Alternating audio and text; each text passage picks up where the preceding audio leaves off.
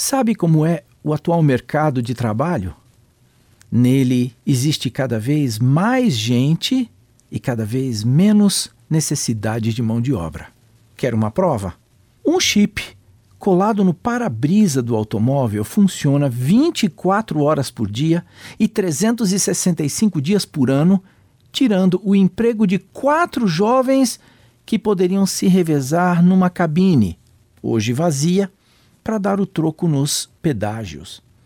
De cada três desempregados no Brasil, apenas um é realmente desempregado, ou seja, pessoa que tinha um emprego e o perdeu. Os outros dois são jovens com diploma universitário que ainda não conseguiram nenhum trabalho porque existem máquinas que os substituem com muita vantagem.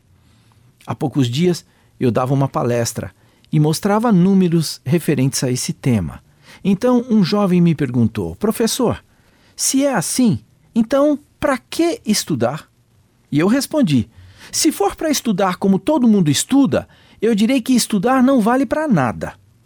Eu me refiro a estudar para as provas, para tirar boas notas, passar de ano e tirar um diploma.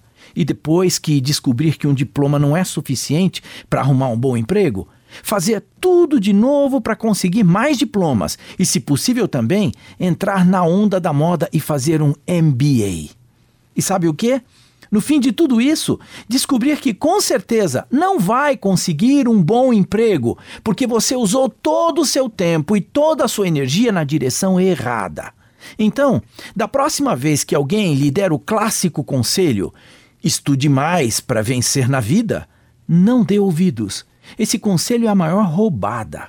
Estudo não é questão de quantidade, mas de qualidade. Quer o conselho correto? Aqui vai. Não estude mais, estude melhor. Isso é o que faz inteligência, criatividade e cultura em você. Boas notas e diplomas serão consequências e não objetivos.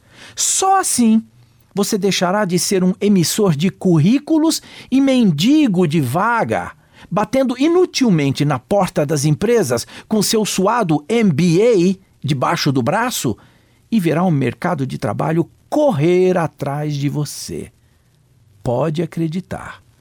Eu sou Abraham Shapiro, profissão atitude